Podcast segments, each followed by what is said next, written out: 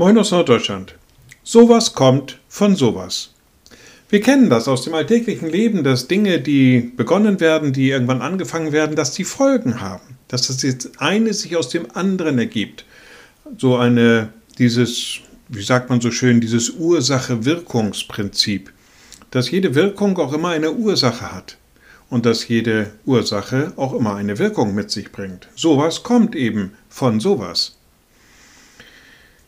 Im Römerbrief sagt der Schreiber, ist die Wurzel heilig, so sind auch die Zweige heilig. Das heißt also, wo etwas Gutes zugrunde gelegt wird, da kommt auch etwas Gutes heraus. ist die Frage natürlich nur, woher bekommen wir das Gute? Da lädt uns Jesus Christus ein.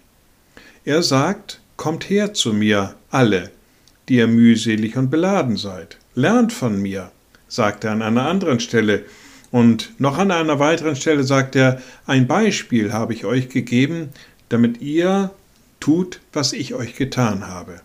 Naja, sowas kommt von sowas. Wir sind eingeladen, dem Beispiel Jesu zu folgen, von ihm zu lernen und so zu leben, wie er es uns vorgemacht hat. Liebe Schwestern und Brüder, ich lade Sie ein zu einem kurzen Gebet und anschließend zu einem gemeinsamen Vater unser.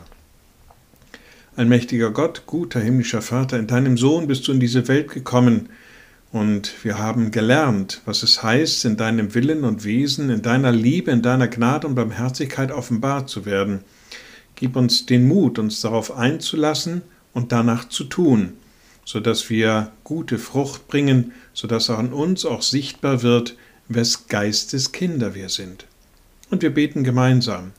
Unser Vater am Himmel, Dein Name werde geheiligt, dein Reich komme, dein Wille geschehe wie im Himmel, so auf Erden.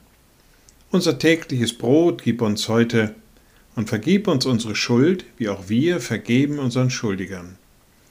Und führe uns nicht in Versuchung, sondern erlöse uns von dem Bösen, denn dein ist das Reich und die Kraft und die Herrlichkeit in Ewigkeit. Amen. So seid gesegnet, bleibt behütet und bleibt gesund. Tschüss.